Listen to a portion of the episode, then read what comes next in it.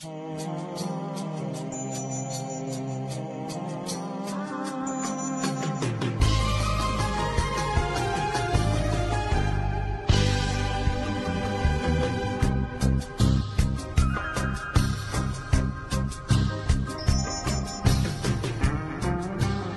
lucha va mucho más allá de México. Y quede claro que es para el mundo.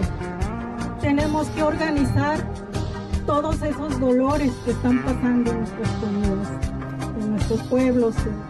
Tenemos que organizar todas esas razas. Pues yo no estoy de acuerdo. No voy a hablar, ya saben que yo soy terco que escuche. Dicen que me carga la chingada. Tengo todo el derecho y a romper. No le voy a pedir permiso a nadie, porque yo Y la que quiera romper que rompa, y la que quiera quemar que queme, y la que no, que no nos estorbe. Sí, es que andamos ahí como acomodando eh, tú sabes, ¿no? Temas ahí de, políticas internas. Este, nuestro camarada no investigues eh, pues trae ahí unas nociones de, privacidad así fuertes, ¿no? Entonces, este, ya al final lo, lo, convencí de que participáramos aquí con, con, la comunidad. Excelente.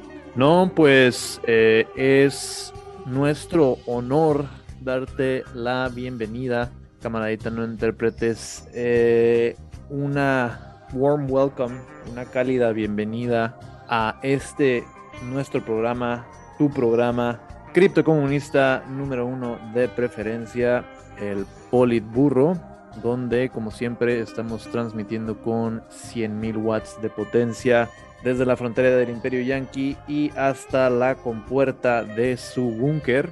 Les saluda esta noche de martes rutinaria ah, con mucha ternura radical su camarada Cari. También por ahí ya escucharon a nuestro camarada B, eh, ¿Qué onda? ¿Qué onda? Y de nuevo, muchas gracias a todos por acompañarnos de nuevo en este podcast. Eh, tenemos muchos temas interesantes, ¿no? De lo que ha acontecido eh, desde que nos escucharon la última vez. Disque, disque. han sido, han sido unas, unos días, unas semanas ajetreadas para la comunidad del online left, por así decirlo, por así llamarle. Eh, nos acompaña también esta noche nuestra invitada muy especial, como escucharon por ahí, representando a el colectivo virtual No Investigues. Él, supongo que él, o si nos quieres decir tus pronombres, camarada, no, interpretes. Él funciona, funciona bien. Perfecto, perfecto. No, pues un honor tenerte por acá, un gustazo. Este, y creo que vale la pena tomarnos este un, unos par un par de minutos para reflexionar este y analizar la cruda de los últimos días donde hemos escuchado este, gritos de desesperación, ansiedad, eh, dolores como de cruda eh, por un tema que platicamos en nuestra edición anterior y que ya por fin tenemos el veredicto de el caso Rittenhouse este, no sé si llegaste a, seguir eso por ahí, camarada, no interpretes. Sí, sí, definitivo, digo, es de esas notas que están ahí como que siempre muy, presentes. Eh, para ventaja o desventaja, pues estamos ahí muy pegados siempre, ¿no? De lo que pasa ahí en, en el vecino del norte.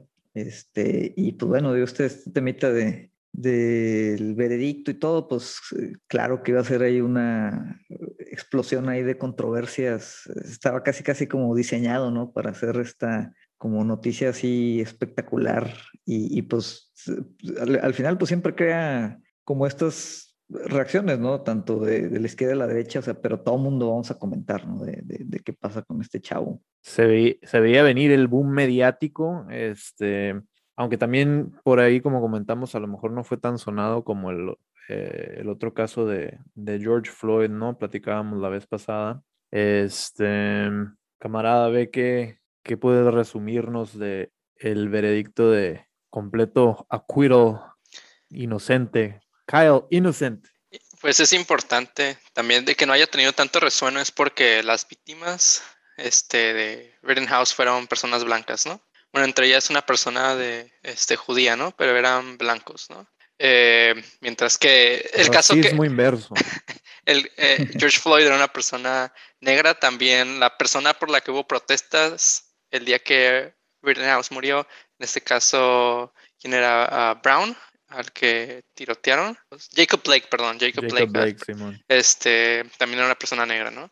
Em, pero bueno, eh, el cuero de, de, de Rittenhouse realmente no, no trae ninguna sorpresa para la mayoría de las personas y lo comentábamos en el, en el episodio anterior, era como si este, los mismos medios, ¿no? Ya estaban predisponiendo a todos, preparando a, a, la opinión, opinión pública, ¿no? Este, a un, a un, este, lo que era muy tangible en este caso, que se, declararan no culpable y pues en todo, eh, desde el principio pues el juicio fue un, un sham, fue, un, fue una puesta en escena, ¿no? Este, una farsa. una farsa, el, el, juez desde un principio del lado de, de Rittenhouse, este, eh, modificando, este, prohibiendo a la, al, procurador que utilizara ciertos términos para referirse a las víctimas, este, no se les podía decir víctimas, este, se desestimó pruebas este, en video, este, que mostraban a Rittenhouse eh, diciendo que quería matar personas. Eh, eh, en este caso, la elección del jurado también, las personas que, que dieron la, la, resolución, ¿no? Fueron elegidas en cierto modo por Rittenhouse. El juez le dio ese poder a Rittenhouse de elegir quién sería, quiénes este, darían su, el veredicto. pues todo se, hace acomodó, ¿no? Para que se le declarara no culpable. Y pues ese es el sistema de justicia en Estados Unidos, ¿no? Eh, las personas blancas este, siempre salen beneficiadas, a, menos que sean este, traidores, de, traidores de clase. Bueno, no, ese no es el término que quería utilizar, pero bueno, que estén en contra de, la supremacía blanca, ¿no? O que sean izquierdistas, ¿no? Porque son izquierdistas, como en el caso de todas las personas que fueron perseguidas durante el Red Scare, antes y después de la Segunda Guerra Mundial, que fueron llevadas ante juicio y que fueron condenadas a, cárcel, a cientos, este, a, bueno, muchos años de cárcel, ¿no? Pero en este caso, House, como todos los, este, eh, ¿cuál es la palabra que quiero usar? Niños lindos. Vigilantes blancos, vigilantes supremacistas blancos, ¿no? Actúan, y lo comentábamos, ¿no? En, en el server. Este. Mira, este. Actúan, actúan bajo la tutela del Estado, ¿no? Sí, o sea, exactamente como mencionas, eh, creo que para ponerlo un poquito más sucinto o no sé cómo expresarlo, este, aquellos que actúan a favor de la preservación de las estructuras que impone el capital son los que salen beneficiados por el eh, sistema jurídico en Estados Unidos, ¿no? Y por ahí un meme que me pareció el resumen genial y perfecto de toda la situación fue el, de los astronautas, ¿no? De always has been, siempre ha sido, ¿no? Que dice, así que siempre fue legal que los vigilantes asesinaran a personas eh, para respaldar, respaldar la supremacía blanca. Always has been, ¿no? Cualquier persona que haya leído la historia de Estados Unidos te sabría decir que ese iba a ser el resultado, ¿no?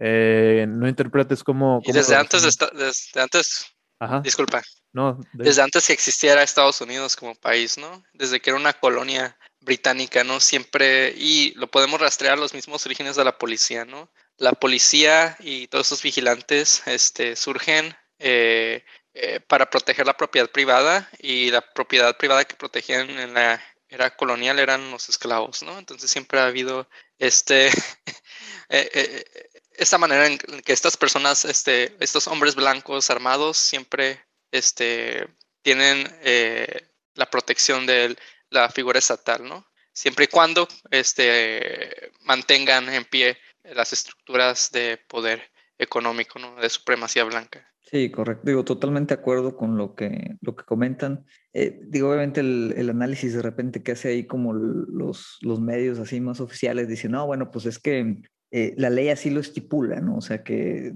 la defensa no pudo justificar en este caso como la duda razonable, ¿no? De, de, si se estaba o no defendiendo. Eh, y, y, dicen, bueno, pues es que la ley, la ley lo permitía, ¿no? Pero obviamente, pues esta ley no, no les aplica igual a, a, todos, ¿no? O sea, en este caso, pues como bien mencionan, Rittenhouse refleja eh, pues un, un, sector de la población que está obviamente alineado, ¿no? Con, con el comportamiento que, que, se espera, ¿no? Donde el mensaje claramente es que eh, te puedes manifestar, pero si alguien viene eh, armado a tu manifestación, este, pues tú como estás protegiendo propiedad privada, pues casi casi tienes, pues ahora otra vez, ¿no? Todo el derecho de, de, pues ser como una extensión de la violencia del Estado, ¿no? Si, si esto hubiera sido al revés, ¿no? Por ahí algunos mencionaban como esta, este ejemplo, ¿no? Que un manifestante de este mismo movimiento Black Lives Matter hubiera ido a un rally de Trump o algo así, ¿no? Y también alguien lo hubiera atacado y él se hubiera defendido,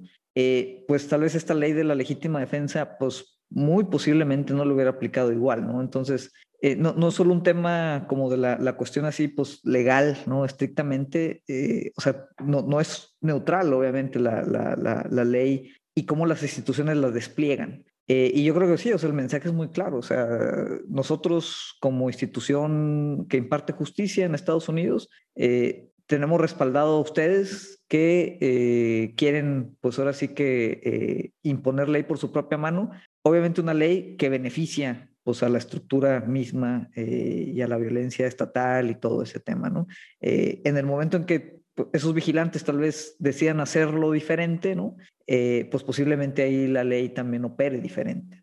Yo solo quiero agregar que la fiscalía fue un completo desastre, un absoluto beta cock, el que quiso, el que lastimosamente estaba procurando los derechos de las víctimas. Qué terrible fiscalía que no, no supo para nada manejar el caso. Eh, encima de que pues estaba bastante amañado porque las traían contrarias con el juez. Pero bueno, quería desahogarme y decir que un completo inútil el de la fiscalía.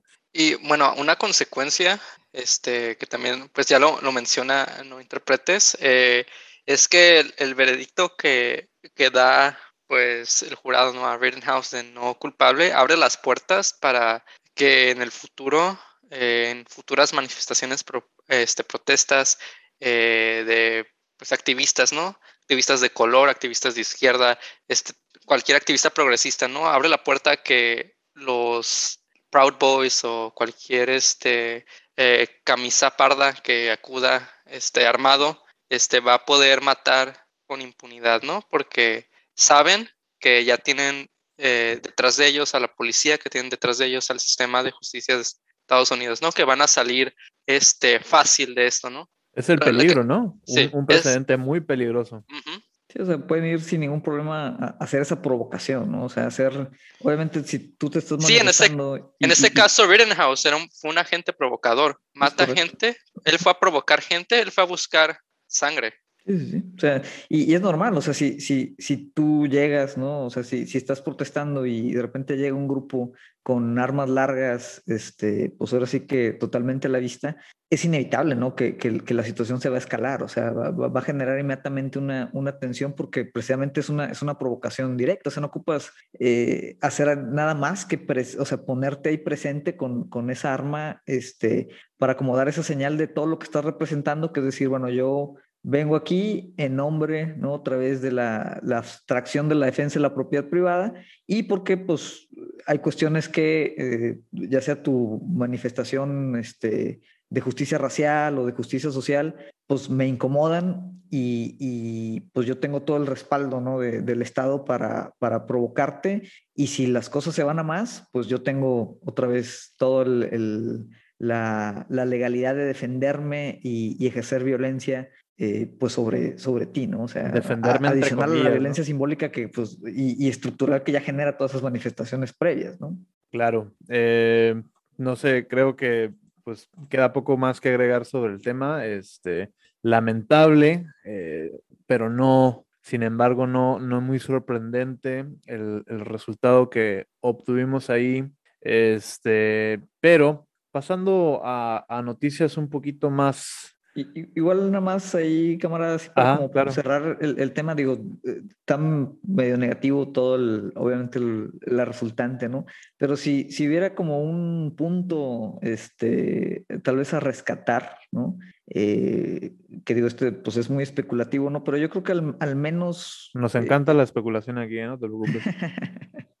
no, yo creo que al, menos el, o sea, como el resultado, ¿no? el veredicto y el que sea un caso obviamente mediático, pues también a, muchos sectores de la población, eh, vamos a decir tal vez más centrada o, más en el centro de Estados Unidos, que pudieran estarse inclinando, ¿no? Más como a temas de, la izquierda, pues también es un mensaje de, decir, oye, es muy claro, ¿no? Que el sistema de justicia de Estados Unidos, o sea, no, no funciona. O sea, el riesgo de que, de que este cuate lo hubieran, eh, si, lo hubieran este, declarado culpable, pues también estaba ese riesgo de, de, que la población en general dijera, ah, mira, el sistema sí funciona, no pasa nada este, está todo bien, ¿no? Los policías son buenos, la justicia eh, institucional eh, es correcta. Y la realidad es Como que... lo dijo Biden, ¿no? Biden mismo este, salió a declarar de que el sistema de jurados funciona y hay que apegarnos al resultado, ¿no? En su... es, correcto, ¿no? Entonces yo, Quedándose yo tengo la esperanza de que, de que al menos algunos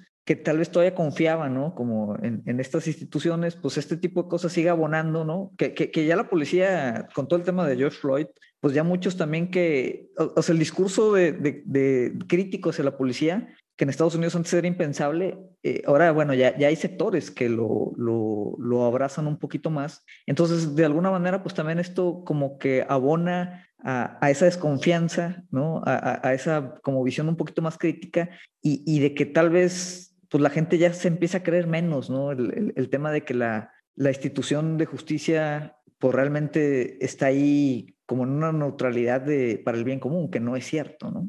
Así es, camaradas, no interpretes, nos dice, no confíes, no investigues. Eh, me parece muy acertado tu análisis especulativo, camarada. Y de malas en peores, eh, ¿por qué no nos pasamos a, a otro tema de devastación y tristeza, depresión, eh, con las recientes elecciones presidenciales en nuestro país favorito del Cono Sur, eh, sin ofender a nuestros queridos queridas invitados de eh, el país de las empanadas. recientemente Chile eh, el otro país de, eh, más bien de los choripanes o, lo que sea que comen los chilenos, este, también está celebrando un periodo electoral, en su caso para las elecciones de eh, presidente, ¿no? y tenemos apenas la primera ronda, no son elecciones de un chingazo y ya, como las hacemos aquí o, o en Estados Unidos. Este, camarada B, ¿qué nos puedes platicar acerca del tema? Eh, sí, se celebraron elecciones eh, presidenciales también para parte del Senado y de la Cámara de Diputados en Chile. Y pues son, eh, bajo el sistema electoral chileno, son dos rondas electorales. En la primera ronda pues participan varios candidatos, en este caso eran seis candidatos oficiales creo que los nombramos en el, eh, algunos de ellos, ¿no? En el, en el episodio pasado y los que más peso tenían, pues eran los del bloque de la centro izquierda y la centro derecha, ¿no? Por la centro izquierda está, que se llama Apruebo, Apruebo Dignidad, ¿no? La alianza era Boris, Gabriel Boris, y eh, por la centro derecha, bueno, más bien derecha, ¿no? Eh, Cast, José Antonio Cast, eh, un simpatizante de Hitler de, y demás este, movimientos fascistoides. Como lo nombra eh, la, BBC, eh, Cast, abogado de 55 años, casado y padre de nueve hijos y que muestra simpatía con el gobierno de facto de Augusto Pinochet, según la BBC. Bueno, en este caso, Cast gana la primera ronda por mayoría relativa, o sea, creo que se lleva el, ¿cuánto fue? El 20. Aquí, tengo los resultados, 27.91% contra el 25.83% de Boric, ¿no? Boric, Boric, ahí les dejamos a, a los chilenos la, pronunciación, la pronunciación correcta. Yo lo he escuchado como Boric en los medios chilenos. Sí, sí, hacen ahí su, pues es un nombre como yugoslavo, ¿no? Y, y quedaron atrás el, el, resto de los candidatos, ¿no? Que no pasaron a la, a la ronda definitiva. y pues son estos dos, este, Boris y Cast, quienes pasan a la segunda ronda, que va a ser el 19 de diciembre. Eh, y eh, en este caso ya algunos candidatos, eh, en este caso Jasna Proboste, que era del nuevo pacto social, este, liberal de izquierda, este, anunció que va a este, apoyar a Boris. Artés también no lo ha hecho. Artes es el candidato de los comunistas, ¿no? En este caso, eh, no lo ha hecho público, pero al parecer sus, simpatizantes van a apoyar a Boris también. Eh, por el otro lado, pues los candidatos de derecha ya se sumaron a Cast. Básicamente va a ser un izquierda versus derecha, como suele ocurrir en, elecciones de segunda vuelta, donde suceden. Eh, y el tercer lugar, en tercer lugar estaba una, una persona, candidata independiente, ¿no? Que me llamó mucho la atención, se llama Parisi. Y... Candidato liberal, ¿no? liberal, ajá, independiente, y me llamó la atención que no ha vivido en Chile los últimos 15 años, vive en Miami o algo así, y se ganó el 15, como el 15% de los votos. Miami me lo confirmó. Y eh, pues él, él dijo que va a someter a voto con sus simpatizantes, que va a hacer una encuesta para ver a quién apoya, si a Boris o a, o a Cast. Y... Radical eh, centrism. También se celebraron este, elecciones para el Senado y para el, para la Cámara de Diputados y en este caso se eligió a 50 miembros del Senado. Eh, la, la, derecha se lleva unos como, se llevó como 15 escaños. La izquierda, que es el Partido Socialista, el Partido Comunista, se llevan como unos 10 escaños. Esto es en el Senado y en, el, en la Cámara de Diputados se escogió, creo que sí era la totalidad de la Cámara de Diputados. Y los conservadores se llevaron 25 más 23 más 14. Bueno, ahí son demasiados partidos. estoy viendo ahorita una imagen y son como, como 20 partidos diferentes, ¿no? Este, los que más ganaron escaños son 25 del partido de, de um, del presidente Piñera. Lo que pasa cuando no tienes una dictadura de dos partidos como cualquier país civilizado, ¿no?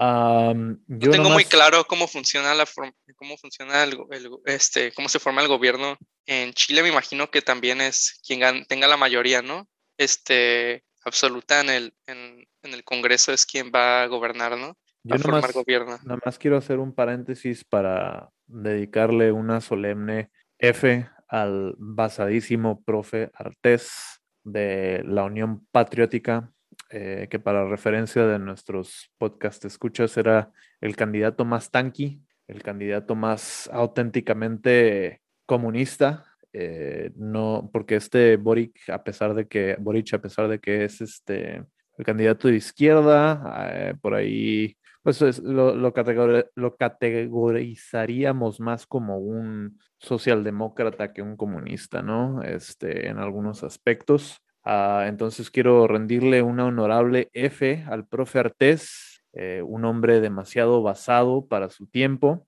Eh, lo, recordaremos eh, con, toda la gloria que se merece.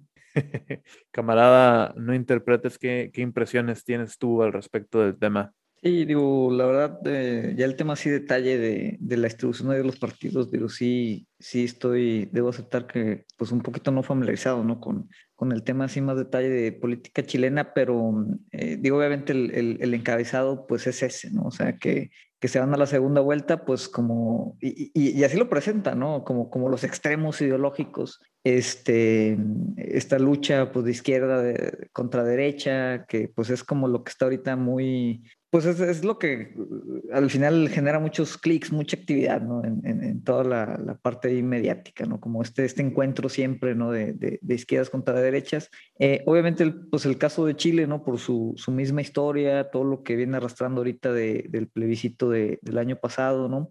Eh, pues va a ser yo creo que un, un, una segunda vuelta interesante. Este, ahora sí, no desconozco obviamente aquí la, primera mayoría no eh, la gana Cast, eh, pero pues digo, ese 27.9 contra el 25.8, pues digo, son casi tres puntos. Eh, ahora sí que mm, tendría que aquí de los tu auditorio ahí chileno que nos, nos digan qué, qué, tan esperanzador o qué tan no esperanzador se ve el, el, cómo podría ser la segunda vuelta.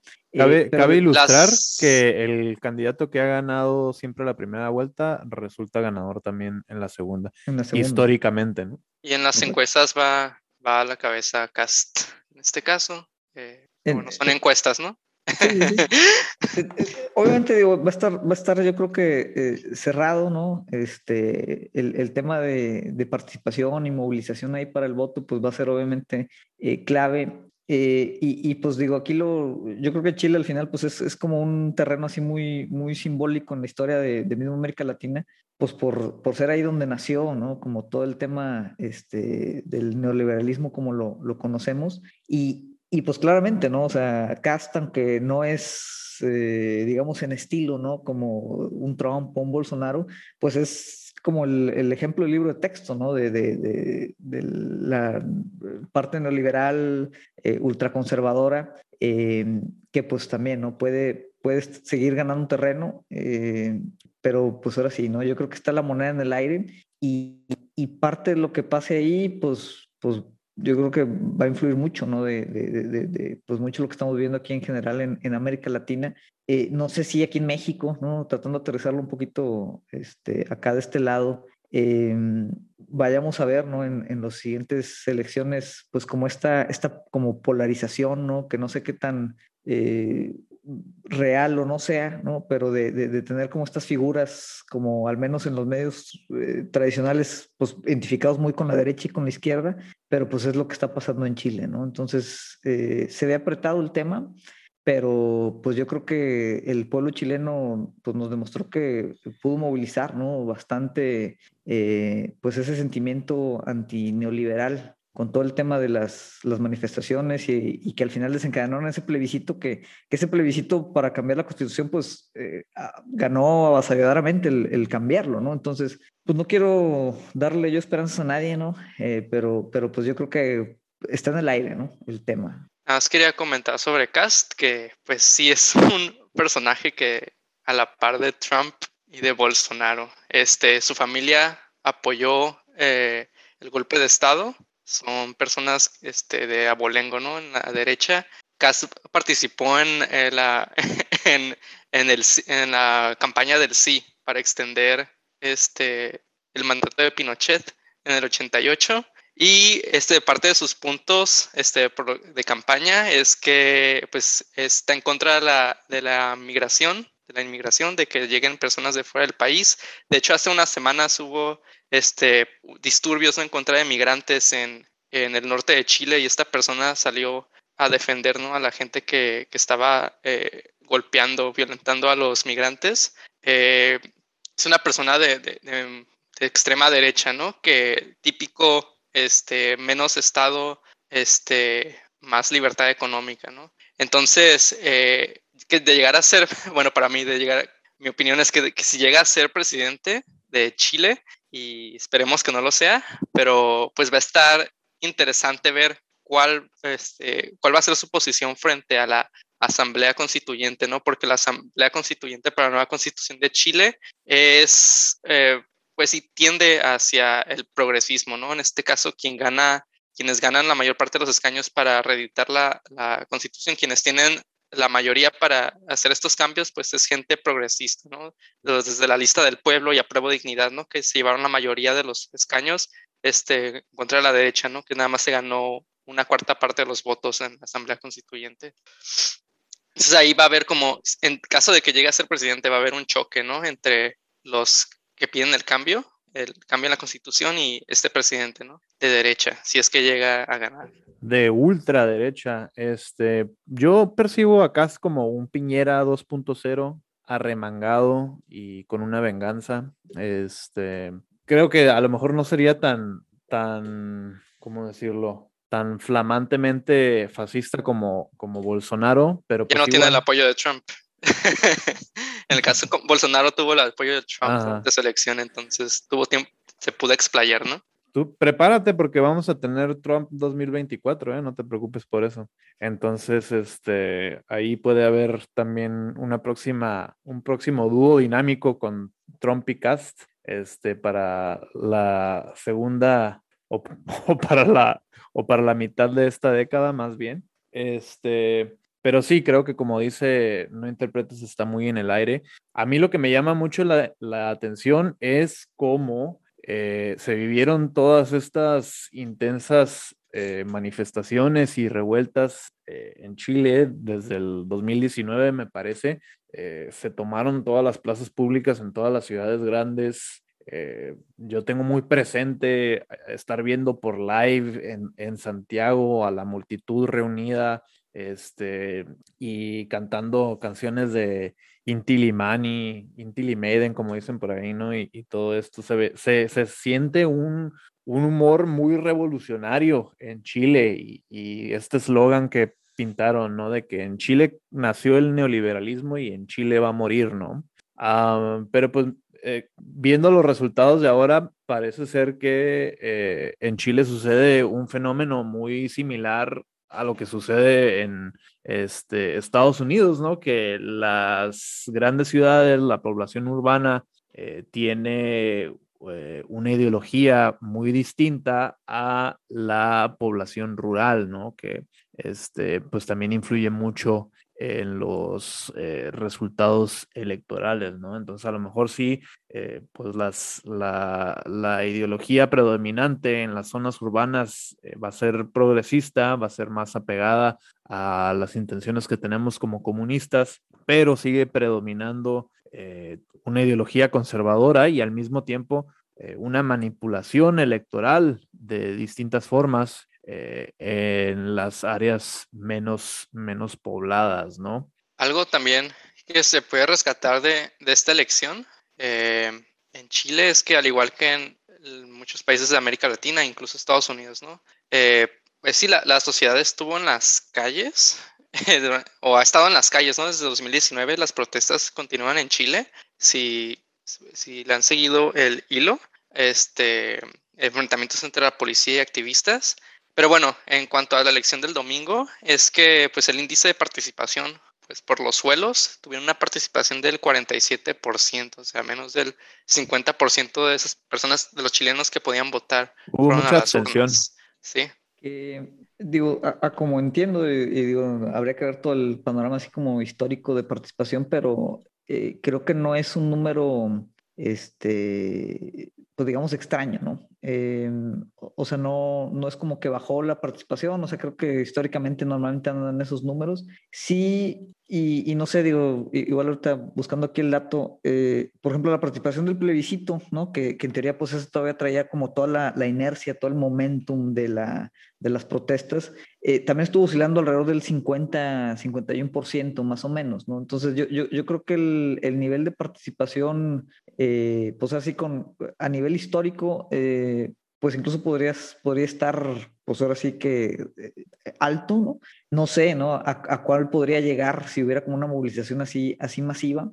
Eh, y también, ¿no? Ahí desconozco eh, ese, lo que comentan, ¿no? o sea, cuál es el sentir, ese sentir tal vez muy revolucionario que, estaba ahí en las calles, que posiblemente todavía se respire en algunos sectores. También no sé qué tanta fe le tenga mucho de ese sector a, la parte electoral, ¿no? Que, obviamente siempre es, pues es, un peligro que llegue, así como Piñeira, ¿no? Pues que, llegue alguien como Casta al, poder, pero pues pasa, ¿no? Como pasó tal vez en, Estados Unidos también, ¿no? Que, hay un sector de la población este, de izquierda que eh, no tiene ningún tipo de, fe en la estructura electoral eh, y obviamente pues la parte de derecha normalmente pues ellos sí salen a votar, ¿no? Eh, entonces eso también puede ser un factor, que no sé en Chile qué tan generalizado esté, ¿no? Ese fue un sentimiento que noté mucho en redes, eh, la crítica hacia los quote unquote anarcos, ¿no? Esta gente que dice, yo no voto, me organizo, ¿no? Y por no votar, este, pues aquí vemos ahora los resultados electorales con, con Cast a la, a la cabeza, ¿no? En este caso, este, en cuanto a historia, creo que el, la, el ejercicio electoral en el que más ha habido participación de los chilenos fue el, pues el referéndum en el que sacaron a Pinochet del poder. Y desde entonces pues se han desplomado los, los índices de participación ciudadana. Conforme fue aumentando el desencanto de los chilenos con la nueva, la nueva democracia, ¿no? Que pues con nueva democracia, pero con la misma constitución con la que, que se gobernó durante los años de Pinochet, ¿no? Que fue redactada por, por, el, por la dictadura. Esa es la, efic la, eficiencia de la democracia burguesa, camaradas. Más o menos ahí en uno de cada dos. Pues bueno, camaraditas, eh, pinta un escenario um, muy incierto para nuestro querido país aledaño a la cordillera de los Andes. Este, les deseamos la mayor de las fortunas, este, para lo poco o lo mucho que alcancen a escucharnos por allá, salgan a votar, convenzan a otras dos personas de salir a votar. Este, También somos Borish Stan account hasta el 19 de diciembre. Ya, ya que no está disponible el profe Artés, vamos a tener que este, estanear a Boric. Entonces, este, por ahí les, les deseamos la mejor de las suertes a nuestros camaradas chilenos. Ya, ya retomaremos el tema un poquito más cercanas, más próximas las elecciones deseándoles los mejores de los futuros y extrañando un futuro perdido que pudo haber sido el cibersocialismo de Allende, que nunca conoceremos y siempre quedará en un what if que hubiera pasado si. Este, camaradas, eh, en este momento vamos a tomar un pequeño break para eh, continuar con nuestras especulaciones y después de que hayamos eh, resuelto cibernéticamente cuál es el camino de menor resistencia, podremos tranquilamente continuar. Regresamos.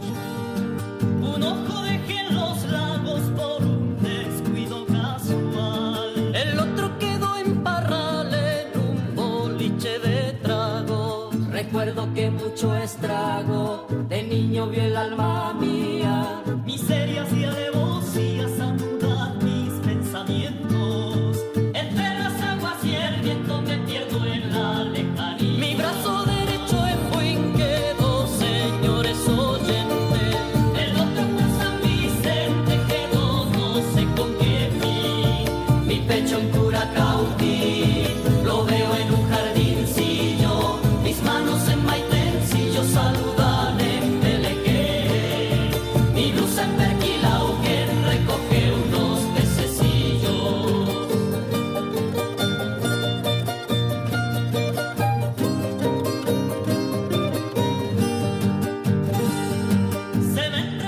Así es, camaradas, les quiero dar las gracias. Acabo de caer en cuenta de que este episodio va a salir en Día de Acción de Gracias. Eh, camarada B, ¿por qué, ¿por qué estás agradecido tú este año?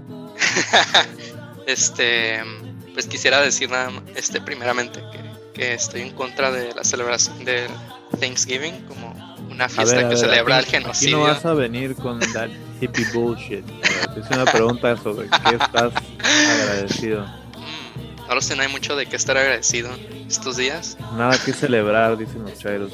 Estoy agradecido este, por la existencia del Politburro, este, porque pues, me gusta mucho colaborar en este proyecto para traerle contenido de calidad a panitas de México y de Latinoamérica. Y es camaraditas, estamos muy contentos de poder traerles nuestros candentes steaks directo a la compuerta de su búnker, calientito cada semana. Eh, camaradita, no interpretes. ¿Tú por qué te encuentras agradecido? Pues em, fíjate que es una muy buena pregunta. O sea, sí, sí llama como que era ahí a un poquito la reflexión. Eh, digo, en general, digo, pues este año también arrancó aquí el, el proyecto memético este de no investigues, ¿no? Digo, ha sido una experiencia, digo, al menos para mí, relativamente nueva. Eh, ha sido interesante. Y pues al final, ¿no? A partir de, de ese proyecto raro, pues eh, aquí estamos, ¿no? Platicando, entonces también agradecido de, de pues, estar aquí compartiendo estos hot takes aquí con la comunidad y tu auditorio. Excelente. No, pues nosotros estamos extremadamente agradecidos de que nos hayas podido acompañar esta noche para esta sesión de tu programa criptocomunista número uno, el Politburro. Camaradita, no interpretes. Eh, y en lo personal me encuentro muy agradecido porque resulta ser que nuestro eh, querido país tan rico en biodiversidad, en cultura, en mano de obra barata, eh, también resultó nombrado en el top 10 de países que concentran el 60% de la riqueza del mundo, para la sorpresa de muchos. Sí, en este caso eh, es, hay una lista de acuerdo a McKinsey Co., una firma de consultoría internacional, eh, examina el balance comercial, eh, en este caso de los países más ricos del mundo en las últimas dos décadas. Eh, México ocupa el noveno lugar de los 10 países por acumulación de riqueza. En primer lugar está... El único país latinoamericano, ¿no? Así es. Eh, sí, no está Brasil. Interesante eso. Es muy interesante, dado que la economía brasileña es más grande que la mexicana. Ah, pero en cuanto a riqueza acumulada, se le pone a México uh, 3 billones. Ah, eso es eh, en español, sería 3 trillones si lo leyéramos en inglés, pero son 3 billones en español. No, no hagamos esto otra vez, por favor.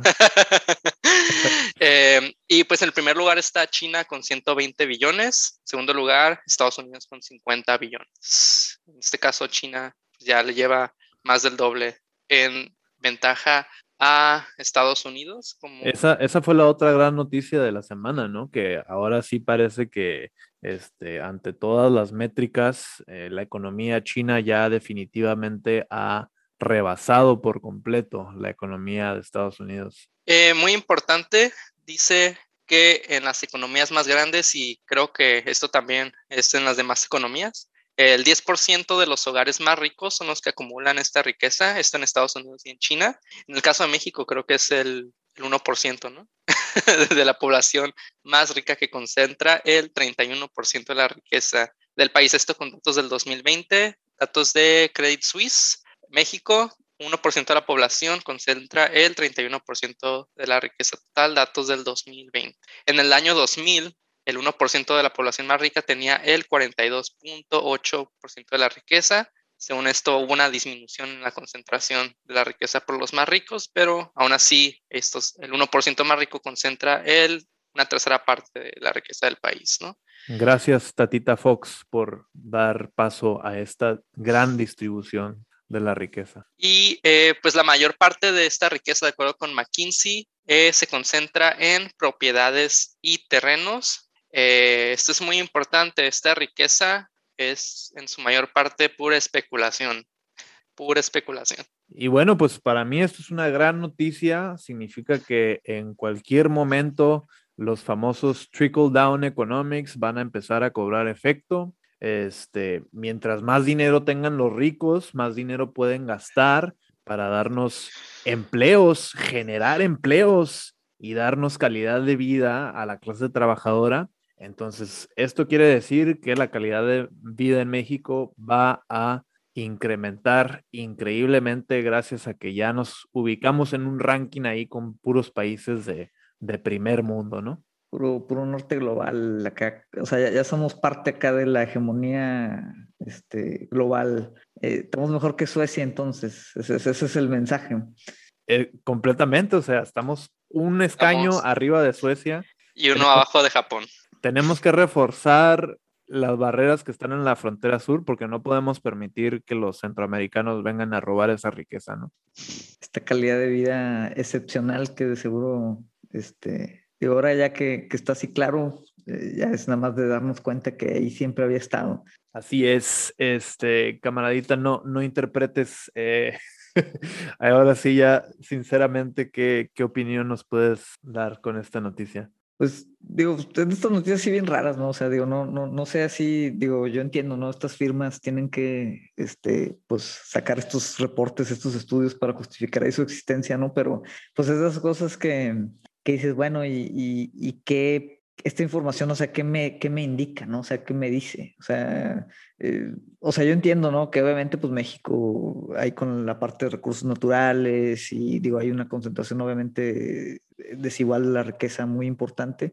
Pero sí, digo, tendría que leer así la nota completa, pero, pero de esas notas que así como si fuera de que esas encuestas de, ah, los 10 países más felices del mundo, ¿no? Y dices, ah, bueno, no, pues chido, pero ¿qué representa? O sea, ¿qué, qué, qué, qué hay detrás, no? O sea, eh, obviamente, ¿no? En temas como de, de tamaño de economía, pues lo, lo, la comparación yo creo que esa de China-Estados Unidos, pues pues definitivamente da de qué hablar, ¿no? O sea, 120 billones contra 50, este, pues es, es ahí un, un, salto importante, pero sí, digo, tendría, tendría que ver el artículo completo, o sea, no, es, de esas notas como que, eh, o sea, está claro, ¿no? Que, que, para retórica se puede utilizar para muchas cosas, pero no, a mí no me deja ahorita como que ninguna lectura. Pues es una noticia, ¿no? Que en realidad nada más es puro clickbait, el encabezado es puro clickbait para este, meter gente a que la lea, ¿no? Y pues que sí sirven para, al final, para justificar, ¿no? A ciertos políticos, ciertas personas, ¿no? En defender cierto modelo económico. Eh, pero pues la nota no se presenta con ningún contexto sobre las realidades de la sociedad mexicana actual. Eh, sí es el país más, este, de los 10 países más ricos, pero eh, también veamos las condiciones de vida de la mayor parte de la población, ¿no? Eh, eh, por ahí, es, algo interesante ¿no? de esta nota también es que abrió de nuevo el tema ¿no? sobre lo que es pobreza en México, lo que es ser de clase media en México. Eh, y pues si nos vamos con, uh, con, El mito de la clase media. Si nos vamos con datos duros, es que el 80% de la población en México vive en pobreza, ¿no? En cierto grado de pobreza, ¿no? Y en realidad en México no existe la clase media, este, y pues ese, sí, qué chido que México sea del noveno país más rico Ni del en mundo. ningún lado. continúa. que sea el noveno país más rico del, que con, el país con, noveno país con más riqueza en el mundo, pero pues esa riqueza no se ve reflejado en, en, en servicios públicos, educación de calidad, salud, eh, seguridad esta, alimentaria, física, de tu familia. Este... Tal vez en China sí existe. Eh, perdóname por mi blasfemia, presidente Xi Jinping. Pues por lo menos en, en China eh, tienen este, mayores este, servicios, eh, tienen infraestructuras, por lo menos si, viven, si vives en una de las, metro, de las 20 metrópolis más grandes del país, tienen elevadores para barcos de, de carga. O sea, los pinches barcos de carga atraviesan montañas con elevadores de 50 metros. O sea, algo que no se había visto desde eh, a nivel de infraestructura desde el canal de Panamá lo que intentó, lo que hizo Estados Unidos en su tiempo, lo está haciendo China eh, en estos, en esta época, ¿no? O sea,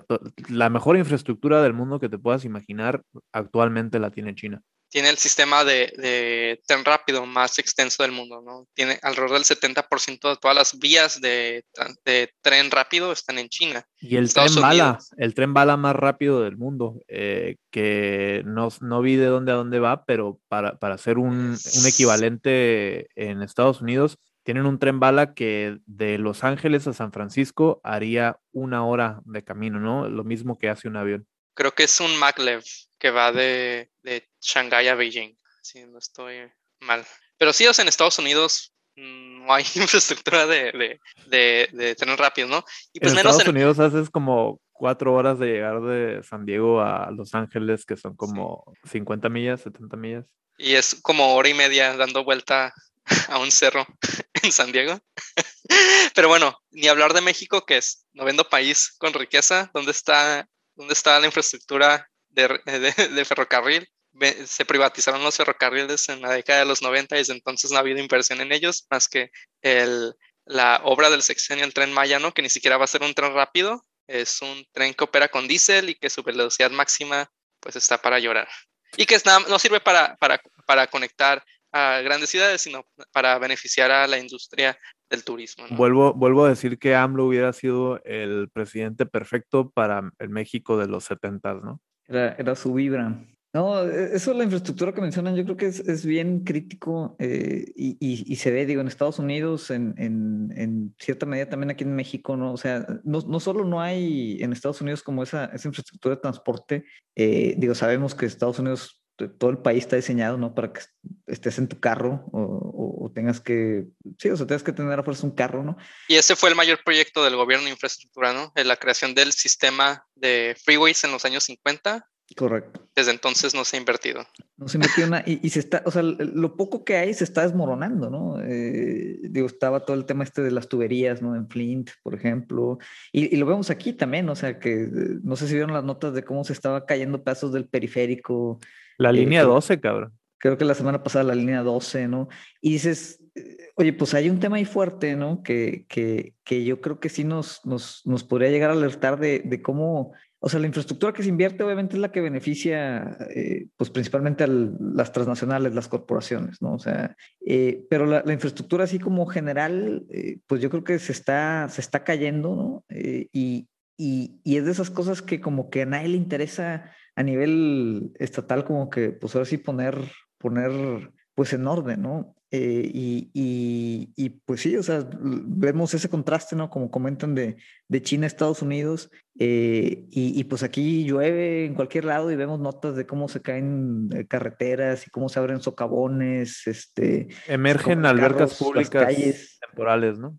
Uh -huh. Y, igual, ¿no? O sea, llega un cuate de, en elecciones y pues te tapa un bache, ¿no? Pero no, no, no, te, no, te, no te construye infraestructura que le sirva a la gente, ¿no?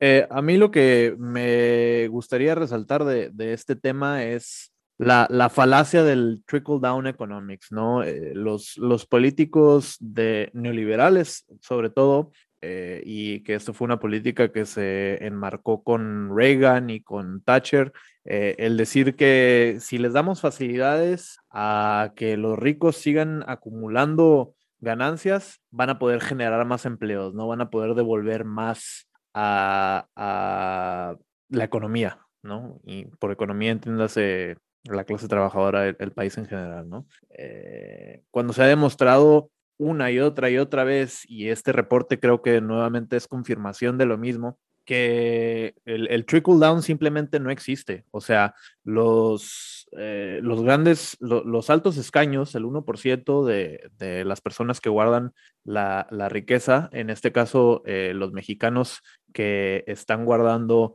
ese eh, 31% de la riqueza total del país, eh, tienen esa riqueza acaparada, ¿no? Para ellos mismos. Eh, la mayor parte de su riqueza no la utilizan para generar empleos, no la devuelven a su, a su economía, sino que la guardan, la guardan en, en inversiones, en eh, propiedades, en acciones en la bolsa, cosas que no circulan en la economía, que no generan empleos, que no reparten la riqueza.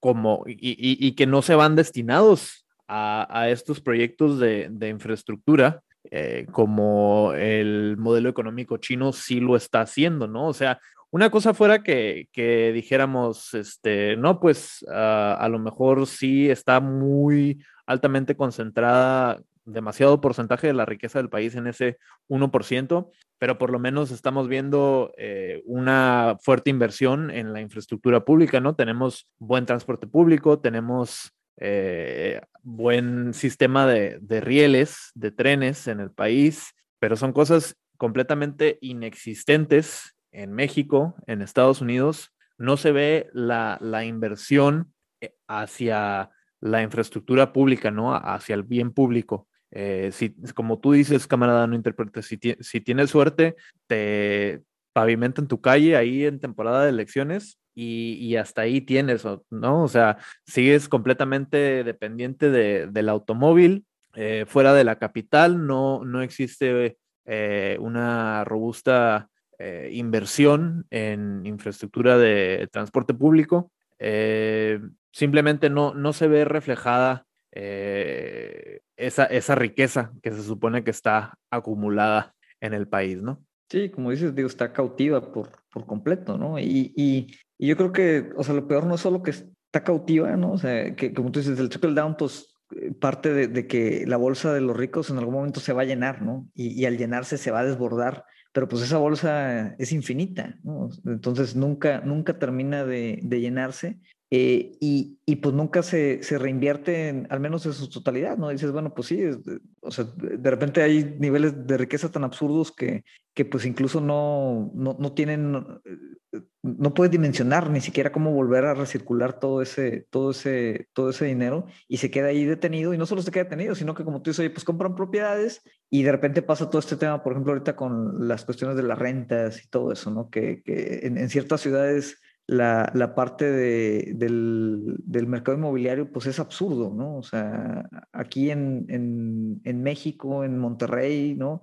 En este último año de pandemia, yo creo que las propiedades han aumentado 20, 30% y no tiene ningún sentido, o sea, no hay ninguna justificación. Este, o sea, son las mismas propiedades que estaban antes de la pandemia y de repente suben los precios porque pues está, está acaparada ahí toda la riqueza en, en esas propiedades y, y, ya la persona a pie, pues ya no puedes acceder a comprar una vivienda, ¿no? Como un ejemplo de, de, de otros, ¿no? Pues en este caso es eh, que la, bajo el capitalismo, ¿no? La vivienda se vuelve un commodity más, ¿no? Eh, es una manera de no nada más poner tu dinero, sino también pues de extraer, ¿no? Lo más que puedas de las personas que no tienen este el pues el dinero suficiente, ¿no? Para adquirir una vivienda, ¿no? Dado que con eh, la inflación, los aumentos de los precios de vivienda, la especulación, la burbuja, pues es incalzable para la mayoría de los trabajadores, ¿no? Adquirir una vivienda, entonces eh, pues tienen que recurrir a, recurrir a las rentas, ¿no? Y pues es una, man una manera más de, de, explotación, ¿no? Así es, la, la, comodificación de la vivienda, lo que ocurre cuando eh, no hay suficiente regulación sobre este eh, indispensable derecho humano que es el derecho al, al, resguardo, a tener una vivienda digna, este, a pesar de que lugares como Estados Unidos se, se nieguen a reconocer que sea un derecho humano. Este, son las consecuencias ¿no? del, del neoliberalismo desenfrenado, de permitir que um, este 1% que acapara todo el, la riqueza eh, pueda o desproporcionalmente la riqueza este, establezca las reglas del juego. Otra cosa que me llama mucho la atención de la nota es que dice que en, en cinco países de la región, Colombia, Brasil, México, Nicaragua y Perú, los ciudadanos piensan que la distribución de los ingresos, um, o sea, que qué tan distribuida está la riqueza eh, dentro de la población, es más, igual, es más igualitaria de lo que realmente es uh, y que es menor la concentración de la riqueza en los niveles más altos, ¿no? Uh, y me llamó la atención ese pedacito porque es algo que he visto replicado también en encuestas eh, aplicadas en Estados Unidos, ¿no? Como que la, la percepción del público en general es que eh, la riqueza total del país realmente no está tan acaparada en esos eh, escaños del, superiores del 1%, ¿no? La gente se imagina que hay una distribución más equitativa de la riqueza cuando la realidad es muy distinta, ¿no? Creo que es, es difícil para la mentalidad, para el cerebro humano percibir qué tan eh, fuerte, qué tan dramática es en realidad este, la, la, desigualdad, ¿no?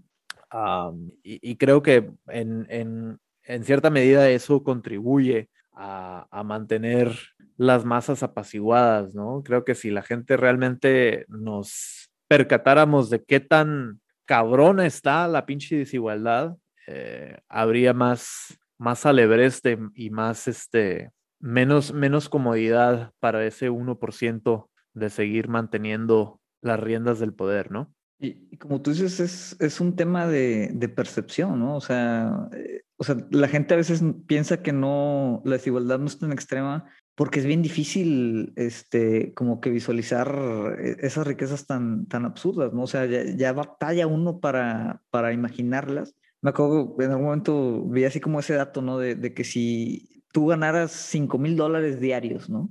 Eh, por cada día de trabajo, o sea, todos los días, y trabajas de lunes a domingo, ¿no? Y, y tú ganas 5 mil dólares diarios, que ganas 5 mil dólares diarios es, es, es, una fortuna, ¿no?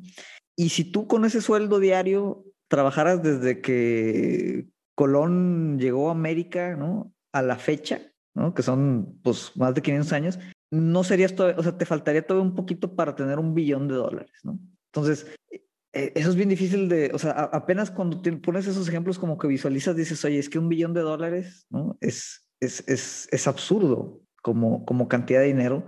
Y, ahí es donde entonces empiezas ya a, a, a, entender un poquito la desigualdad, pero, pero pues obviamente al, al, al, ser difícil de como agarrar esos números, pues la gente piensa que que no es tan extremo.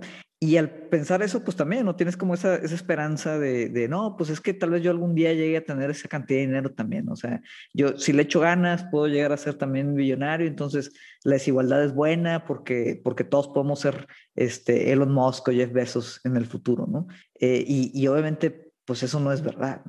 Así es, camarada. Voy a aprovechar esta oportunidad para recordarle a nuestro auditorio que estamos infinitamente más cerca de ser desempleados, ser eh, personas en calidad de sin techo. Eh, estamos infinitamente más cercanos a tener cero dólares en nuestro patrimonio, a tener una deuda, a tener un patrimonio negativo, eh, como muchos millennials endeudados lo tenemos, a, a poder ser algún día en una fantasía uh, irreal y completamente alejada de la realidad financiera del mundo, um, de poder ser un millonario, no se llega a billonario, ¿no? De poder parecerte a estas figuras.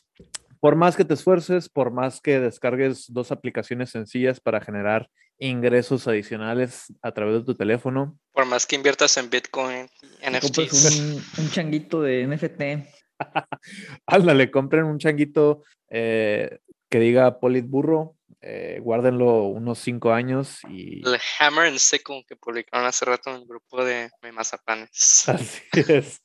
Próximamente vamos a andar cotorreando aquí con este, unos compas entusiastas de los NFTs. Este, pero bueno, en lo que decidimos eh, si este mundo eh, vamos a poder heredarlo a la próxima generación de las personas que eh, o no han tenido acceso a la planificación familiar o este, han decidido que este, tienen los medios para, para poder reproducirse. Este, vamos a pasar también a temas un poquito más eh, globales, nuevamente retomando con eh, el tema nacional eh, ampliando un poquito los horizontes al panorama geopolítico y la reciente reunión de lo que aquí en el programa nos, gusta llamar el CUM,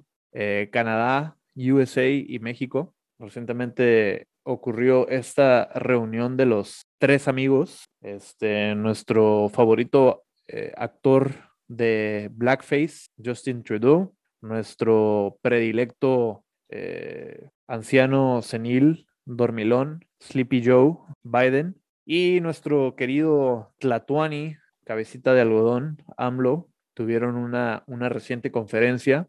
Eh, camarada, ¿qué, ¿qué impresiones nos puedes dar al respecto? Eh, sí, se reúnen en esta cumbre de los tres amigos, en este caso fue en, Estados Unidos, fue, fue la sede en Washington. Se reúnen los tres presidentes y los acompañan sus gabinetes, ¿no? También ahí pudimos ver a, Marcelo Ebrard y a Tatiana Cloutier sentados detrás de AMLO. Eh, muy aburridos se veían, como que estaban quedando dormidos. Eh, yo también me estaría quedando dormido, ¿no? De estarlos escuchando. Pero se reúnen eh, por primera vez en, cinco años este, los líderes de América del Norte, ya que durante Trump, pues la presidencia de Trump no se realizaron estas cumbres eh, se atravesó también el COVID, ¿no? Y obviamente hasta ahorita se hace esta primera reunión y es la primera este, vez que se conocen Trudeau y AMLO también, a pesar de que AMLO ya tiene tres años en el poder y pues Trudeau ya era primer ministro, ¿no? Cuando AMLO, este, no, no es cierto, sí, 2017. Continúa el, el, régimen totalitario, eh, dictatorial de Justin Trudeau dictador de, Canadá, ¿no? De territorio robado indígena, conocido como Canadá. Em, y bueno, es el los... ¿Ibas a decir algo? aferrado al poder, este, como tirano, con, con sed de, este, embriagado por su poder político, ¿no? Pues sí, eh, prácticamente sí, no dudaría que, que sí sea un enfermo de poder. Pero bueno, para eh, estar es, ahí. hijo de, es hijo de Fidel Castro, entonces como que va, lo lleva en la sangre. Y bueno, lo- los temas principales ¿no? de, de esta cumbre entre los tres países son ah, pues el tema de la migración, economía, eh, la pandemia y vacunas. Y sí, son, esos, son los, esos fueron los temas principales. Eh, en este caso, ah, AMLO este, dice que fue una reunión provechosa, ¿no? Declaró que fue una reunión de provecho, que, este, que tuvo este, un buen intercambio con sus ah, con los mandatarios de Canadá y Estados Unidos. Se habló durante, sobre el plan de Biden para este, darle ciudadanía a los migrantes, eh, también sobre la estrategia ¿no? que se va a tomar respecto a, la, a los migrantes que vienen de Centroamérica. Se menciona ahí este, un programa para inver- de inversión, ¿no? en el que van a invertir los tres países, pero principalmente Estados Unidos y México, eh, inversión en Centroamérica para este, reactivar las economías y que los habitantes de Centroamérica se queden en Centroamérica. Y ahí haciéndole eco a las palabras célebres de Kamala Harris, Do not come. en este caso también, este, pues son, Harris y, y AMLO tuvieron una reunión en específico para hablar sobre este programa. Eh, ¿Qué más? Eh, en economía, eh, pues AMLO llama a que este, a que América del Norte se convierta en un bloque económico más integrado y que dice que América del Norte puede ser un contrapeso ante el auge de China, ¿no? Eh, por ahí leí que este AMLO este, estaba diciendo que, que un approach que podrían tomar es eh, implementar un sistema de sustitución de importaciones en América del Norte. Esto quiere decir, o sea, que empleos que se han ido a otros países que regresen a Estados Unidos, Canadá y México. Eh, más inversión en estos tres países por parte de los tres países. Um, y el otro tema son las vacunas este, y el COVID, salud. Eh, se, um, se hizo promesa de que se van a compartir, se van a intercambiar vacunas entre los tres países para ayudar a vacunar a la mayor parte de la población y que también se van a donar millones de dosis a los países más pobres de América Latina y el Caribe. Y algo también que me llamó la atención fue que Biden, este, en una reunión que tiene con AMLO, le dice, este, nosotros ya no utilizamos este, palabras como México are our friends in the South. We recognize that Mexico is an equal partner to us. México ya no son ya no son los amigos del sur, son un país a la altura de Estados Unidos. Y López Obrador responde, sí, estamos felices de que ahora ya no se ya no se piensa en México como el patio trasero de Estados Unidos. Pero bueno, por lo menos en la mente de López Obrador, México ya no es el patio trasero de Estados Unidos, ¿no? La realidad es muy diferente. Es que ya, ya somos primer mundo, ya estamos en el top 10. ¿Cómo no ubicarnos ya, posicionarnos como jugadores del mismo nivel, no? No es para menos. Ya nada más es que le demos vuelta al mapita, ¿no? Y, y- y si, si le damos vuelta así horizontal, pues ya quedamos eh, también geográficamente al mismo nivel, ¿no?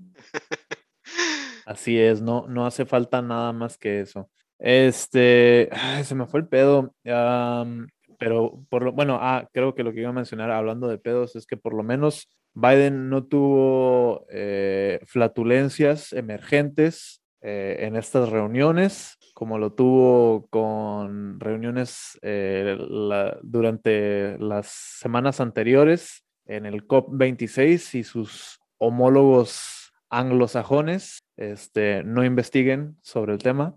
Am, ¿qué, qué fue lo que mencionaste antes de antes del COVID, camarada? Está hablando sobre economía, ¿no?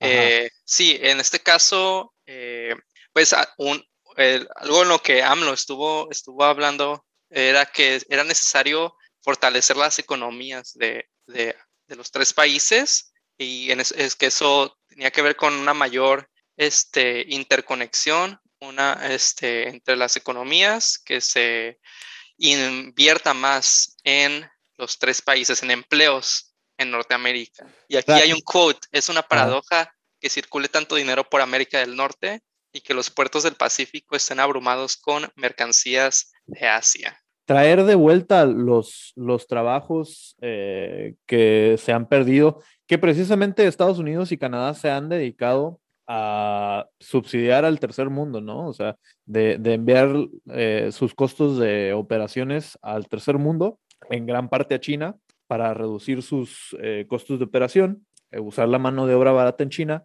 y en el resto del tercer mundo. y por eso se han quedado sin, sin industrias, francamente, ¿no? O sea, ¿cuántas empresas no han mudado sus operaciones completamente al tercer mundo por ahorrarse eh, la mano de obra, ¿no? En este caso, o sea, la, la, crisis ahorita que hay con la inflación de precios desde alimentos a electrónicos es porque todo esto ya no se produce en, el país, sino se tiene, se tiene que traer de otras partes del mundo, ¿no? Y eso eh, pues aumenta los costos, ¿no? En un, eh, para, las, para las empresas disminuye los costos, ¿no? Pero para el consumidor, para los ciudadanos, eso implica en pagar más, ¿no? Por esos productos. Hay muchísima alarma, sobre todo en Estados Unidos, sobre eh, el peligro de la, de la inflación, ¿no? y la realidad es que la derecha pronto apunta a que, ah, que este, les dimos este subsidio a la clase trabajadora, les dimos eh, eh, los dos mil dólares para que sobrevivieran. Y no nada más es la derecha, bueno, podemos decir que Biden, también. Biden dijo, Biden dijo que su, su stimulus ha, ayudado o tuvo que ver con el aumento en la inflación. Así es, pendejísimo, este, mi querido presidente. Eh, Sleepy Joe se le volvió a dormir. Nuestro abuelito. Este, ¿Cómo dices? El abuelito. Sí, completamente. El tatita Biden ya anda pidiendo su cocol. Especulación, pero Biden ya no está muy presente en este mundo. ya próximamente va, va a, pasar a un mejor plano. Este. Pues ya, ya, ya tuvo este Kambala, la presidenta Kambala, ya fue presidenta por dos horas el viernes. Sí, ¿no? En lo que le hicieron su colonoscopía a Biden. Este, no, pero les dieron dos mil dólares a los, a los gringos y 300 dólares por cada chamaco eh, o algo así, y encima otro estímulo de unos 600 en algunos estados. Este, paliativos, ¿no? Paliativos que para la clase trabajadora eso inmediatamente pasó a manos de los renteros, ¿no?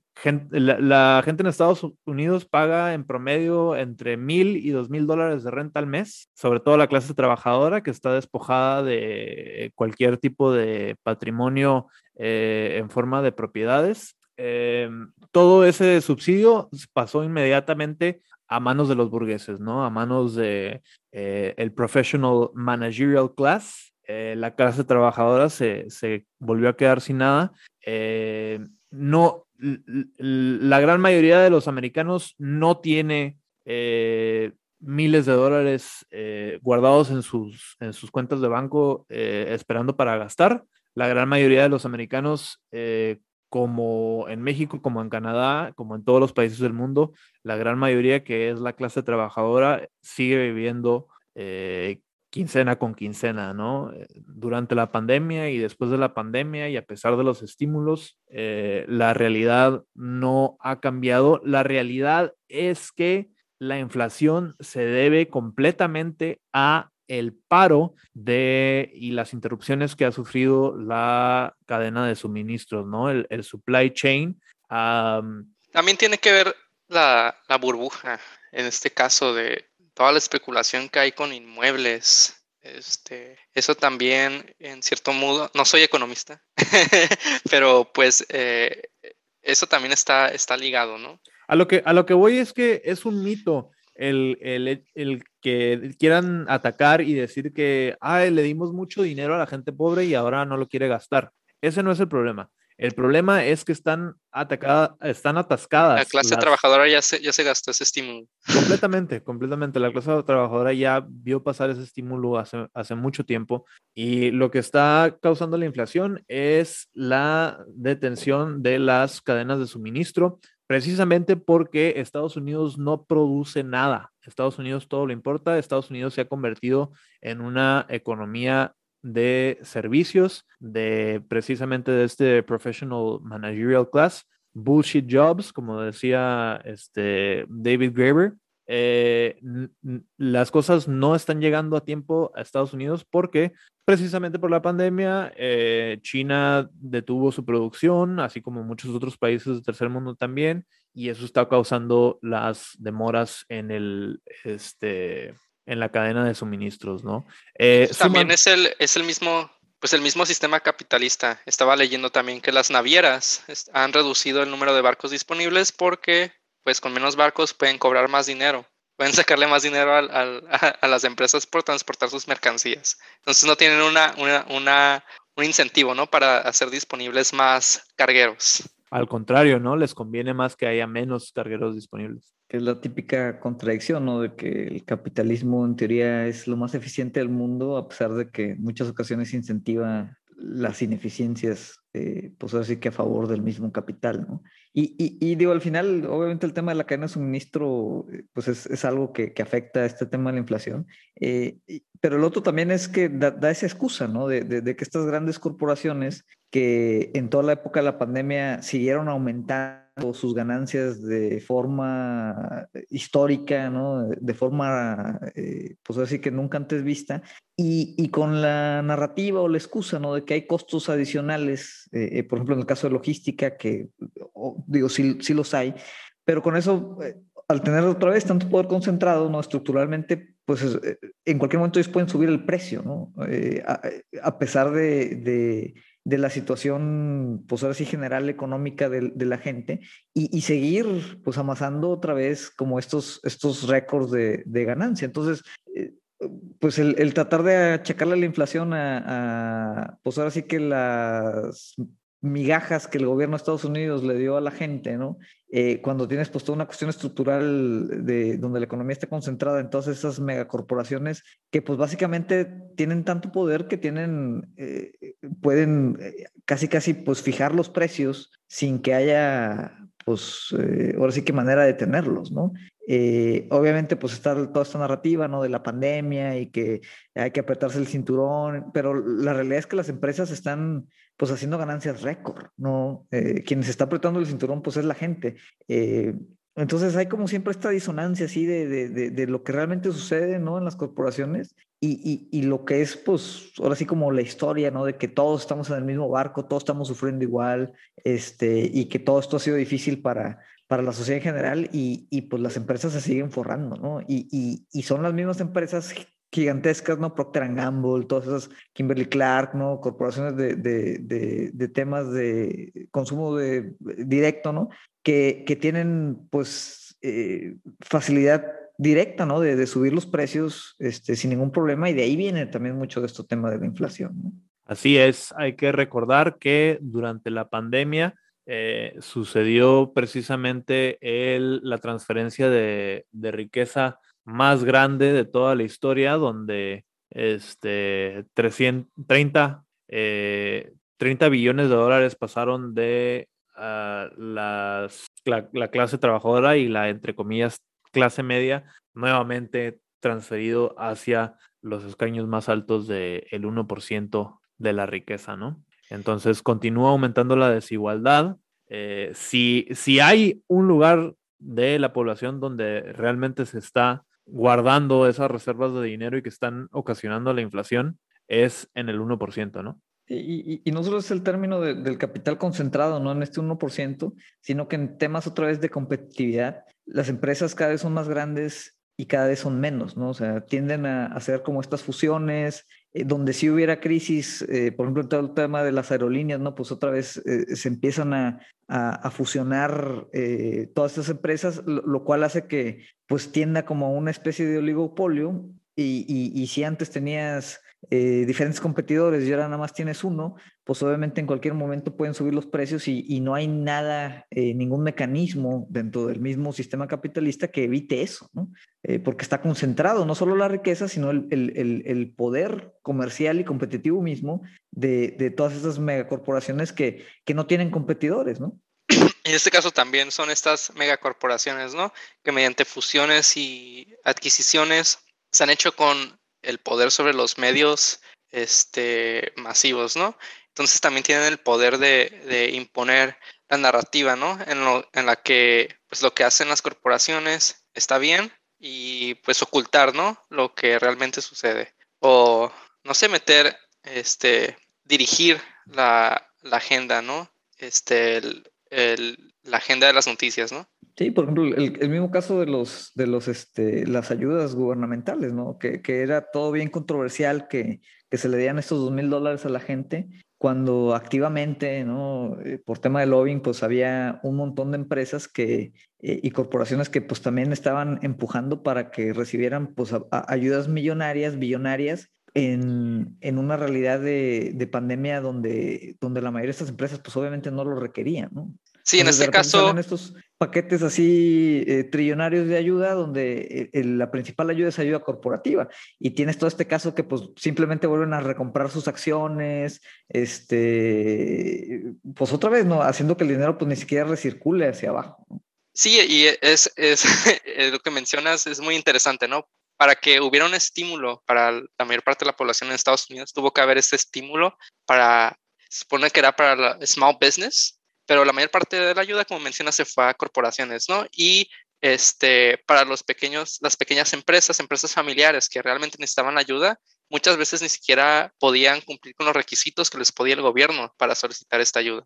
Las contradicciones del capital simplemente continúan agravándose, acentuándose, camaradas, como fuera de esperarse. Este, a lo mejor para cerrar el tema, eh, quería llamar la atención hacia un, una equivocación, un Freudian slip que hizo este Justin Trudeau eh, en una entrevista de antesala a esta reunión del CUM, este, donde le preguntaron cuál era el rol de, Canadá eh, ante este nuevo compromiso de, retomar bueno, de unirse a Estados Unidos con retomar el, compromiso del Acuerdo de París y reducir las emisiones de carbono.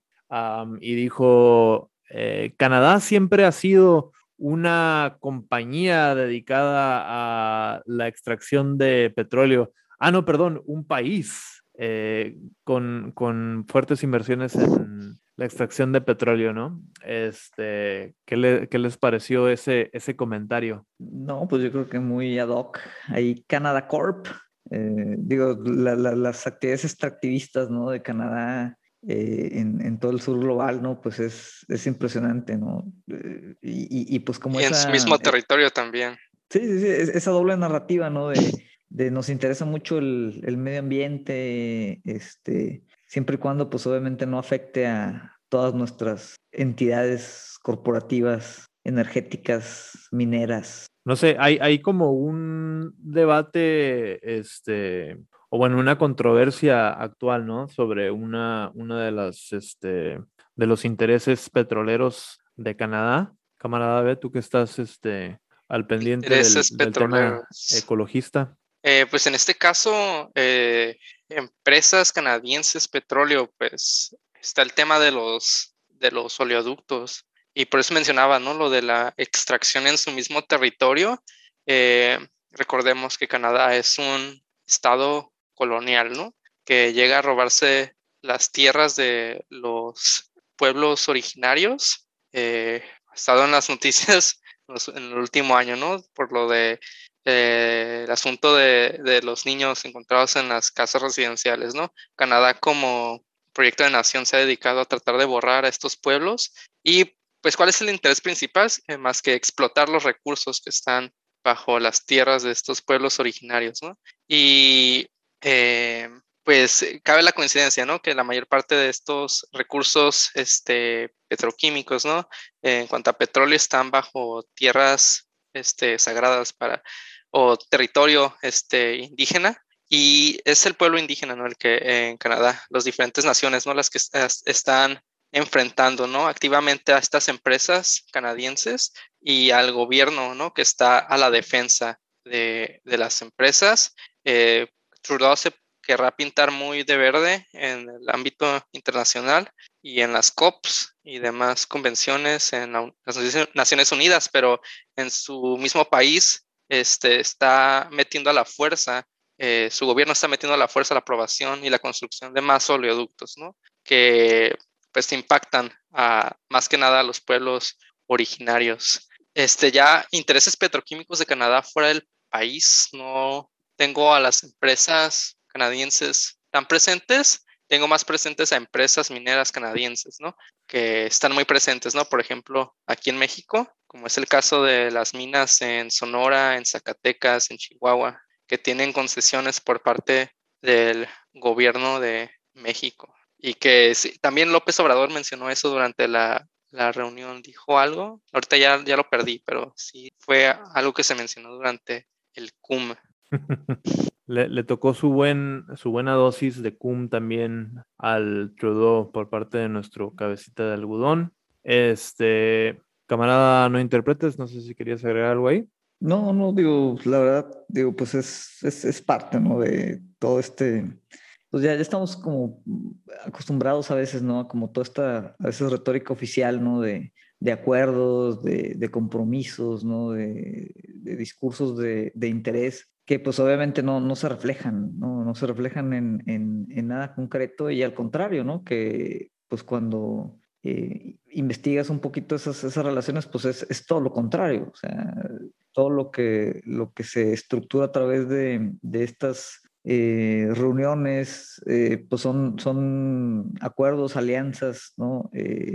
pues otra vez, ¿no? Que, que, que, van totalmente en contra del aparente discurso, pues de reducir emisiones, este, eh, disminuir la dependencia ¿no? de, tema de combustibles eh, fósiles, eh, disminuir pues otra vez esas prácticas extractivistas ¿no? del norte global al, sur global. Entonces, pues siempre, o sea, casi, casi es, regla, ¿no? Que exactamente lo que están diciendo es lo contrario, ¿no? De lo que, lo que está sucediendo. Y este caso es puro lo que sucede en lo que dicen los mandatarios o los portavoces ante los medios es puro postureo, porque lo que realmente tiene valor es lo que sucede en los backroom dealings, lo que sucede detrás del telón, ¿no? Detrás Cuando se reúnen las bambalinas, este es un tema que, que, que, vemos en relaciones internacionales, ¿no? Los backroom dealings, que es donde están representantes tanto del gobierno como de los intereses este, económicos que se reúnen a ver qué es lo que quieren acordar realmente, ¿no? Sí, y, es una realidad que de ahorita lo vemos a nivel de, incluso de, de, local, ¿no? Eh, y más obviamente a, a, nivel ya de, pues, estos mandatarios internacionales eh, o sea, todos los aparatos, ¿no? Estado-Nación, eh, ahorita pues son simplemente como un brazo de gestión del, del capital eh, corporativo, ¿no? O sea, no es que precisamente, o sea, que sean tal vez figuras de adorno ni nada del estilo, pero, pero son facilitadores, ¿no? O sea, son facilitadores de, de pues toda la estructura del movimiento del, del capital mundial, ¿no?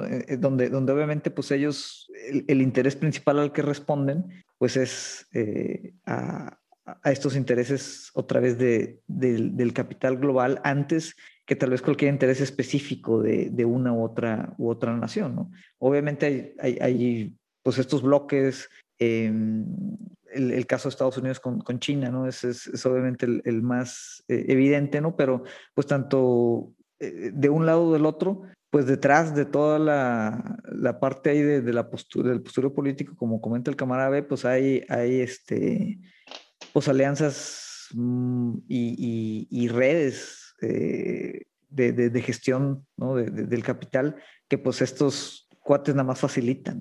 Yo sí le quiero reconocer su humildad a nuestro querido camarada Trudeau de Castro, eh, al reconocer que ningún país, ni siquiera los Estados Unidos, con todo, toda su fortaleza económica, eh, es capaz de eh, ponerle un contrabalance eh, por sí solo a el poderío de China, ¿no? Entonces, aquí Trudeau en la misma entrevista, agachando la cabeza, reconociendo el digno lugar de nuestro eterno mandatario Xi Jinping, eh, y se va poniendo interesante, se va poniendo candente el panorama geopolítico internacional. Ya veremos si esta alianza del CUM va a poder hacerle frente a la economía china.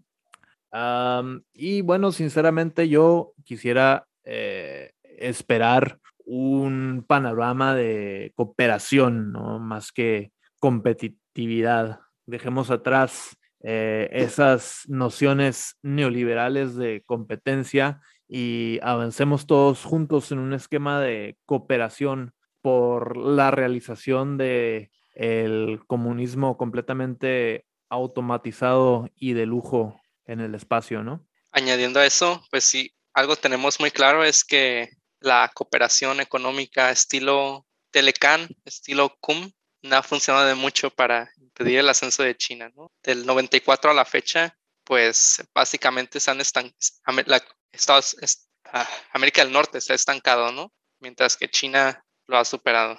Sí, había, como, como comentas por ahí, un dato que decía que en el 90 eh, la participación en el mercado mundial de China era como 1.7%, ¿no? Y de este bloque de América del Norte, pues era alrededor del 13%. Y a la actualidad, pues ese 13% sigue siendo casi idéntico, ¿no? Para el bloque de América del Norte, mientras que pues China ya está en un 14, poco más de 14% eh, por ciento, eh, de, de, participación en el mercado mundial, ¿no? De forma que pues en, esos 20 eh, años, 30 años, perdón, ya pienso que en 90 fue hace 20. en esos 30 años, pues prácticamente pues China alcanzó ¿no? el, el, poderío económico de, de, este bloque que pues en términos reales pues ha permanecido en el mismo lugar, ¿no? Así es, presidente Xi Jinping, por favor ven y libera a mi país de esta dictadura eh, demócrata, morenista, este, SOS México. ¿Cómo? SOS México, SOS USA, SOS Canadá. SOS México era como la copia de los chalecos amarillos, ¿no? ¿O cómo se llamaba ese movimiento?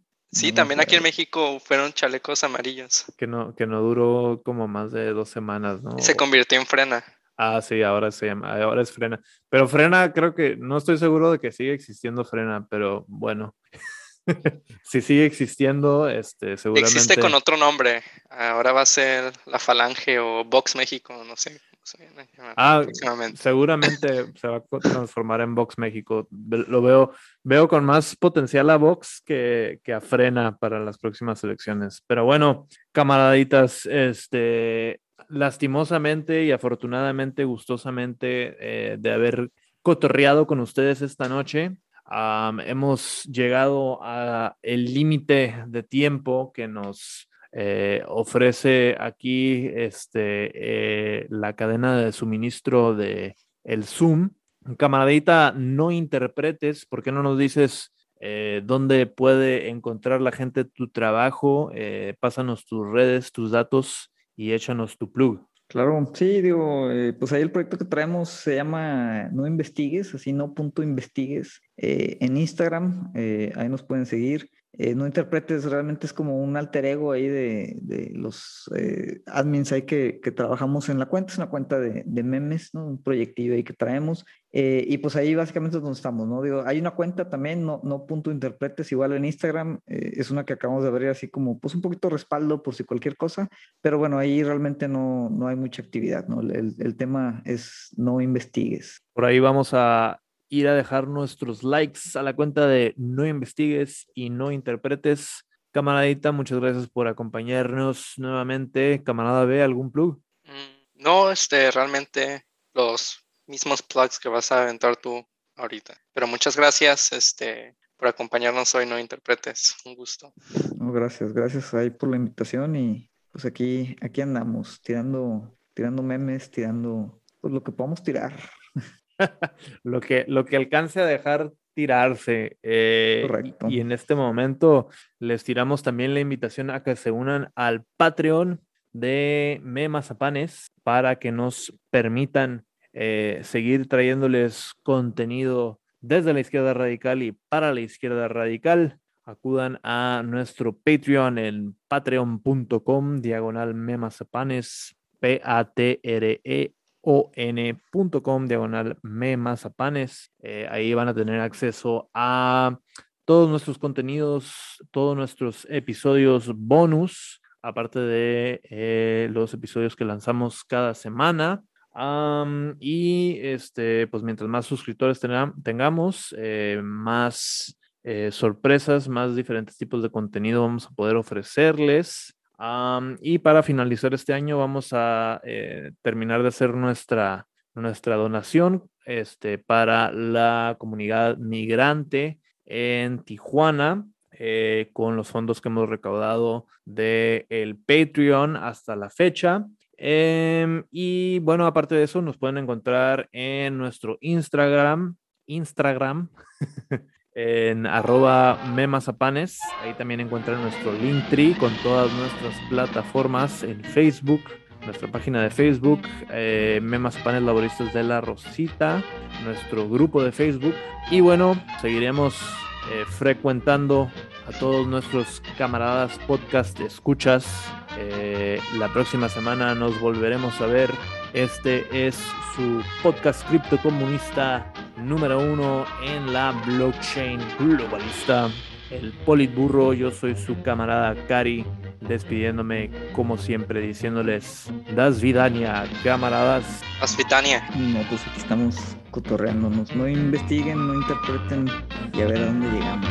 Hasta la victoria siempre, camaradas.